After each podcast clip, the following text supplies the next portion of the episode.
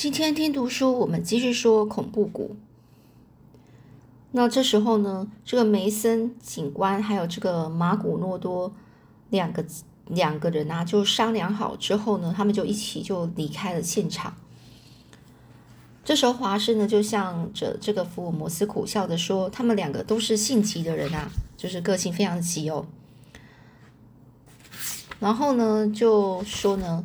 哦，华生就说：“八家这家伙如果不开脑的话，也实在是令人放心不下。”哦，那这福摩斯就说：“连你也这样担心吗？八家现在在院子里做些什么呢？”这华生就说：“那我去看看好吗？”这福摩斯说：“好吧，那我就自己先留在这房间里，把事情所有发生的事情再好好想一想。”福尔摩斯呢？他还要想些什么呢？这华生对那嫌疑最大的八家啊，就越来越觉得感到兴趣。于是呢，他悄悄的，就是静悄悄的走向这个庭院哦。这庭院里啊，古木参天哦，古木参天就是很多树，光线虽然暗啊，空气却是非常新鲜。我从这个摆在死尸的房房间走出来，感觉赶快呼吸一口新鲜的空气啊。八家这个嫌疑重大的家伙到底躲在哪里呢？这个华生啊，他向四下里一看，周围都在栽着，就种一些树啊，没有任何人啊。难道八家竟然跑掉了吗？于是呢，华生呢，整个蹑手蹑脚的在走向这个树篱笆，这个树啊，树的篱笆的，就是很就用树围成的小树围成的那种墙哦，隔隔隔墙啊，然后围起来这样子的一个地方那边。突然呢，就听到声音啊！想不到福尔摩斯竟然是这么笨笨的家伙。那是巴加颇为自负的声音啊！于是呢，华生立刻蹲下身体，接着又听到一阵 哈哈哈的大笑。这个大笑声啊，竟然是这个道格拉斯夫人的笑声。这时呢，巴加和道格拉斯夫人还在低声细语着。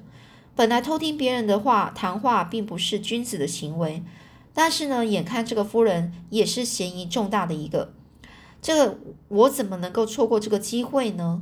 可是，就算我靠近树篱笆汉拉长的耳朵，也听不太到他们的谈话。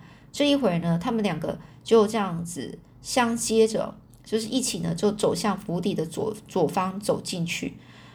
这时候，华生心想说：像这种情形啊，只要道格拉斯夫人还留在这里。八家这这家伙应该就不会独自跑掉吧？于是呢，这华生就循着原来的路呢走回这个大门，刚好就遇见了福尔摩斯大模大样的从这个里面走出来的样子。这福尔摩斯呢，他整个目光炯炯，神色自若，似乎在这个道格拉斯的房间里发现了什么新的线索。而而等那个福尔摩斯呢看到了这个华生，就说：“我们回去吧，留在这里也没什么用。”这华生就问了啊，是要回伦敦吗？哦，这福尔摩斯就说先到那个站前的旅社去，站前哦，就是火车站前哦。于是呢，他们呢就这样穿过了石柱门、吊桥，走到外面，回头一看，突然觉得这真是一处阴森森的地方啊。我们来的时候乘坐了汽车，大概载着警官们到这个呃丹布里丹布里集街去了。靠近吊桥的出入口处，有便衣的侦探和穿着呃身穿制服的警察在那里严密的监视着。福尔摩斯高声说：“啊，各位辛苦啦！等这个马古洛多警官和梅森警官回来的时候，请你们告诉他们，我和回声就回战前的旅社去了。”这警察举起手来，敬一个礼哦。是的，我知道了。但是那个侦探却把脸孔转向别的地方，假装没有听到的样子。他大概以为这两个和警察毫无关系的人的人狗拿耗子，觉得很讨厌吧？呃，这什么意思？他可能在一个警，这个有一个侦探，一个侦探不知名的侦探哦，然后他就觉得说这两个人看起来就是没用的人哦，觉得很很讨厌。这到达车站前呢，这福尔摩斯和这华生呢就往一条偏僻的小路走去。然后呢，他们就走着，就是这个华生就说：“今天我发觉道格拉斯夫人和巴加躲在树篱笆那边偷偷的谈话。”嗯，然后当这个华生这样说的时候，福尔摩斯一边点起他的烟斗，一边就问：“这个果然不出我所料啊！他们说些什么呢？”这福这个华生就说：“我只听到巴加说，想不到福尔摩斯竟然是这么笨的家伙，他简直是在蔑藐视你哦，就是藐视哦，就在看低你哦。”那这福尔摩斯就说：“就让他得意一下吧，暂时得意一下吧。但是道格拉斯夫人怎么表示呢？”这华生就说：“这道格拉斯夫人呢，她非常愉快的大声笑着。我看他们两个的嫌疑就是越来越大了。”哦。福尔摩斯又说：“刚才他们两个在我面前所说的话都是毫无意义的，那是瞒天大啊瞒天大谎言。他们以为我完全受骗了。”哦，然后这个华生就说：“所以道格拉斯夫人才会大笑。不过怎么看得出来他们说的都是谎话呢？”这福尔摩斯就说：“哎呀，真是可怕！连华生医生也差点被他们骗过了。”这福尔摩斯啊，嘲笑着这个华生啊。就这样说，哦，然后呢，这个华生就说没有啦，我不是也说过他们两个嫌疑重大吗？那福尔摩斯说他们是何等的可疑啊，就连华生医生也看出来了，哦，然后呢，华生就说不要开玩笑了，你想道格拉斯夫人和巴加到底说了些什么谎话？这福尔摩斯就说你想想看，他们两个的话不是一唱一和，哦，一唱一。一唱一和的说的很好听吗？一定是早就商量好了。我想枪声大概只有夫人和巴家听到了，那时候顶多是十一点零五分。但是巴家在道格拉斯的房间里按铃的时候，已经是十一点半了。这三十分钟之间，巴家和夫人在做些什么啊？哦，华生就说：“难怪刚才在客厅里，巴家被你问的招架不招架不住呢。”不过，夫人也在道格拉斯的房间里逗留了三十分钟吗？这福尔摩斯又说：“啊，这一点我就不敢确定。不过，一个做妻子的丈夫被人谋谋杀了，既不悲痛，也又不进去看个究竟，就转身回自己的房子房间里去。天下有这种事吗？”华生就说：“那是因为女管家安宁来了啊。”哦，然后这个。这福尔摩斯就说也太戏剧性了，戏剧性哦，不太可能，就是太戏剧性的，就是呃非常理啊，哦，不是一般的情况是这样，不是的哦。这华生就问啊，那怎么说是戏剧性呢？怎么会怎么会呢？有那么夸张吗？这福尔摩斯就说啊，巴加和夫人一同商量了三十分钟以后，巴加才按铃叫来安宁和这个艾姆斯。就在那肥胖的安宁和忠心的艾姆斯惊慌赶来的时候，刚好在楼梯口遇见的夫人巴加就伸伸开手，两只手把他拿回去，把这个夫人拿拿回去，那就是他们两人预先安排的一出戏嘛。这个巴加和夫人呢，都是相当成功的演员啊，连你都受骗了。这这华生就说，那样说来，那道格拉斯手上戴的的这个结婚戒指。就因为是一件有纪念性的东西，才会被夫人给摘走的吗？这三十分钟内，当然做什么事都会有充分的时间啊。福摩斯又说啊，那也说不定啊。不过我敢说，那也许不是凶犯哦，是犯人所做的。因为在杀死道格拉斯的时候，时间匆促，心情紧张。如果把好不容易才摘下来的两枚戒指又带回去一枚，是件很麻烦的事。在这个犯人来说啊，根本也不愿意那么做。哦，那这个华生就说：“那让我猜想，那是夫人所做的事。照你那样说，难道夫人不是杀人犯吗？”这个福摩斯就说：“啊，我想应该不是。”这华生就说：“应该不是。那如果说夫人不是杀人犯，那么连八家也不是了。”哦，那这福摩斯就说：“大概是那样吧。”华生就就说，总是大概大概那样的。那么巴加所穿的拖鞋和窗台上的血印完全符合，那又是什么意思呢？这福这福尔摩斯又说：“华生，你再仔细想看看。”那华生就说：“我越想越猜不透啊！难道巴加是为了让别人以为犯人是从窗户逃走的，才在窗台上做的一个血印吗？那么一直待在这个道格拉斯家里的巴加本人就不是犯人喽。福尔摩斯，你不要再卖关子了。刚才我由我就是由这个道格拉斯房里走出庭院，而你独自留在房间里思索的时候，到底想到什么线索啊？这一路上啊，华生心里非常焦急的向福尔摩斯就这样问了。然后呢，福尔摩斯就说：“这桩案子不到最后侦破的时候，我也不敢说一定掌握什么线索。不过我还是先说说看哦，我先说说看你的看法是怎么样。哦，然后还是先说说看你的看法，就是他在问那个华生哦。华生就说：因为我看来啊，那张写着 VV 三四一的字条，不过是巴加和道格拉斯夫人故弄的玄虚啊，故弄玄虚就是。”故意呢，就是做一些扰乱别人的一个扰乱别人想法思绪的一种方式的一个的一个做法，以混乱侦探们的耳目罢了，就是让大家觉得哎混很混乱哦。这个福尔摩斯说不，据老实的总管家艾姆斯说，家里从来没有用过相同的纸张，我想那是犯人的计谋。这。华生就说：“那么，除了巴加和道格拉斯夫人以外，还有真正的犯人哦。”哦，那这个福尔摩斯就说：“啊，是，我认为呢，除了沾了血迹的拖鞋印以外，这帘幕后面的泥脚印才真正是凶犯所留下来的。我想，犯人大概曾经藏在那里面。”这华生就说：“既然鞋子上沾满了泥土，一定是从外面进来的，而不会是。”巴加和道格拉斯夫人的鞋印呢？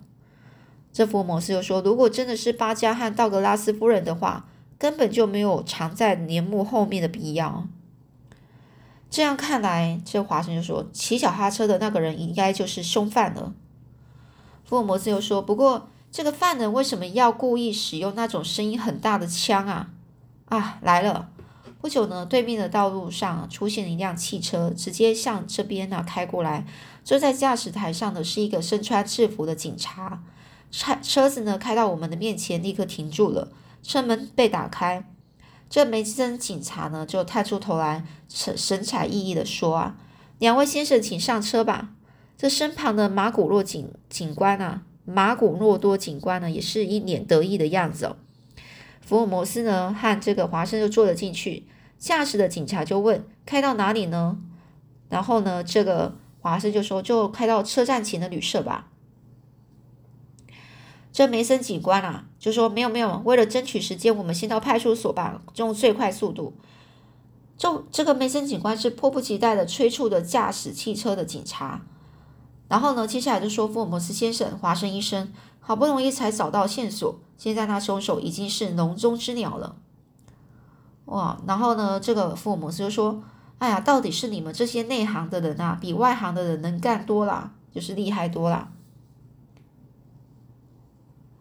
这时候呢，这个梅森警官就说：“这边笑啊，我们把那辆旧脚踏车运到了丹布里奇街以后，就向街上的每间旅社，然后问了，原来街上有四间旅社，有一家名叫平等旅社的老板看过那辆旧车的，然后旧的脚踏车就说。”那辆车子是一个住在这里的美国人骑来的。那旅社里的佣人也是这样说。我们两个听了，立刻就问那个客人现在在哪里。然后老板就说，昨天早上那客人吃过早饭之后，就骑上这辆车子出去了，到现在还没有回来。哦，然后呢，当这个，于是呢，这个呃警官呐，也就是呃梅森警官呢。他就说：“赶快把登记簿拿出来，就催催那个呃旅社的老板哦，把那个登记簿。有时候我们在嗯进驻旅社的时候，他会登记你的名字哦，哦，然后呢，大家翻开一看，那个人名叫哈古利普哦，住址只写的伦敦，的确很可疑。他是从哪一天起住在住到这里来的呢？我就就是这警官就问那个老板哦。”那这老板就说三天以前的晚上，哦，然后呢，这一个警官啊，梅森警官说我们职权所在，要搜查他的房间。于是，在旅社老板的带领下，他们呢，就是我们呢，就就走进了那间房子，那个房间哦。梅森警官洋溢的洋洋得意的就说下去，坐在一旁的这个马古诺多警官也面有得色，面有得色就是一副很很棒啊，就觉得他们找到了线索，那一副很得意的样子哦，不断的就捻在捻着胡子。福尔摩斯微笑着，而华生呢也是一声不响的就在面住倾听着这个梅森警官的的的说话的内容。哦，那哈古利普应该是个化名哦。就在继续讲哦，这个警官他是说，我们两个就走进去一看，发现那是一个矮小的房间，房间里除了一个破旧的手提包之外，并没有别的东西。他的家就在就靠近这个伦敦。为什么特地在这里住几个晚上呢？真是令人可觉得可疑呀。这时呢，梅森警官停下来了，吁了一口气。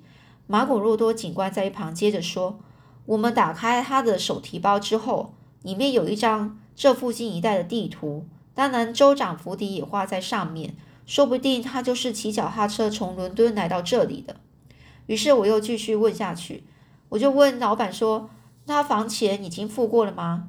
那这老板说还没有，那你还记得他的长相吗？哦，这这个警官呢，这个呃，这次是由这个马古洛多警官在问那个这个旅社老板哦，他就说啊，他的长相，这个老板就说他头发已经半白了，鼻子高高的，眼睛啊都是布满血丝啊，而且他整个眼神啊是面目露凶光啊，就是看起来很凶的样子哦。看起来有点怕，有点让人家觉得很可怕哦。然后呢，这警官啊，这个马古洛多警官就问：“那你觉得他大概是多大年纪的人了呢？”嗯，老板就说：“看起来大概有五十上下了，身材长得高大魁梧啊。那身上穿些什么衣服呢？”老板就说：“啊，这个灰色的西装外面好像还加了一件黄色的短短外套。”哦，然后呢，这个警官又问啊。有没有带着像枪炮一一类的东西？这老板就说：“我倒是没有注意耶。”好了哦，随后呢，就我们就马上坐汽车到电信局，打电报给警戒网的各个关口，将方才所侦查出来的那个人的年纪、面面貌还有服饰告诉他们，叫他们特别留意。这福尔摩斯先生，你认为我们所采取的行动怎么样呢？哦，这个马古洛多警官就这样讲完之后，就问这个福尔摩斯，这福尔摩斯就说：“实在是令人佩服啊。”然后紧接着呢，马古洛多警官又继续说：“后来呢，我们又坐了汽车到村子的各个地方和车站附近去询问，据说都没有看过有这样打扮的这个人哦。当然了，他已经成了笼笼中的鸟儿了，他绝对逃不出警戒网的。说不定派出所现在已经接到凶犯。”被捕的报的消息了。这有一个人问：“那也不见得啊，为什么呢？”另外的问呢：“为什么不见得呢？如果真像你们所想象的那种，那为什么犯人不骑着脚踏车逃走呢？”这个梅森警官啊，呃，这个这个马古诺多警官就问，就说，就回答梅森啊，我刚才说，刚刚说他们就自己在那边猜啊。猜想说，啊，如果是这个犯人的话，那为什么他不直接骑脚踏走，脚踏车走呢？逃走？为什么？然后呢？这个马古洛多警官就回这个梅森警官说：“梅森，你说那是什么缘故啊？”哦，然后梅森警官就说：“我也不知道。”这两个警官啊，就找感到非常意外的互相看了一眼。这时呢，这福福尔摩斯就慢慢的说。依我的看法，最好先最好下令叫他们终止各处的搜查。哦，然后呢，这个这两个警官就有点惊讶，哈，终止？为什么？难道是凶手已经突破了警戒网了吗？福尔摩斯说，他还没有突破，因为他根本无法突破。哦，我想也应该没有突破，说不定是藏在这附近。嗯。这个福尔摩斯就说：“我认为这个犯人一定是隐藏在幕后，幕后就是做不是他做的哦，哦，但是是他指使别人做的。这福尔摩斯先生，我们请求你把一切情形告诉我们吧。就他们这两个警官懂不懂？为什么福尔摩斯都这样讲呢？那福尔摩斯又说：没有在发布在发表之前呢，一定要收集到完全完完全全的证据才行啊。”福尔摩斯又断然的就这样接着说下去。为了求得确实的证据，有许多地方还必须要仰赖各位的协助呢。那这两个警官就说那是应该的啊。为了能够早日破案，我们情愿听听从你的吩咐啊。我们先去派出所吧，就在面前了。汽车呢来到了村中道路的转弯处，停在路的左边。在派出所里，伊尔逊警佐已经从州长府邸回来了。马古洛多警官一脚迈进派出所，就大声问：“有什么消息吗？”伊尔逊警佐一副很茫然茫然的样子哦，就说：“没有啊。”这梅森警官啊，显得非常失望，就说：“怎么没有呢？”然后就向福尔摩斯说：“福尔摩斯先生，现在请你明白指示吧。不论有什么吩咐，我们都绝对遵从的。”这个呢，他是皱着眉头催促的这个福尔摩斯哦。现在我想以州警察局和伦敦警察厅的名义写一封信给道格拉斯夫人。哦，这个福尔摩斯就这样讲。这时候呢，这警官就有点不解啊，不了解啊，为什么要给道道格拉斯夫人写公文呢？福尔摩斯又说，就是为了找出隐藏的犯人啊，我认为有那个必要。这时候呢，那个警官啊，梅森警官说：“好的，那伊尔逊。”你把局里的公家信封啊信纸拿过来哦。那伊尔逊就说是，所以伊尔逊啊虽然是呃满脸不解，就把这个信封啊、信纸、钢笔、墨水都放在桌上。这美森警官拿起钢笔就说：“请问要写些什么啊？”他就问那个福尔摩斯哦。这时呢，大家都屏住气息啊，看着福尔摩斯哦。那后面故事又是怎么样呢？我们下次再继续说喽。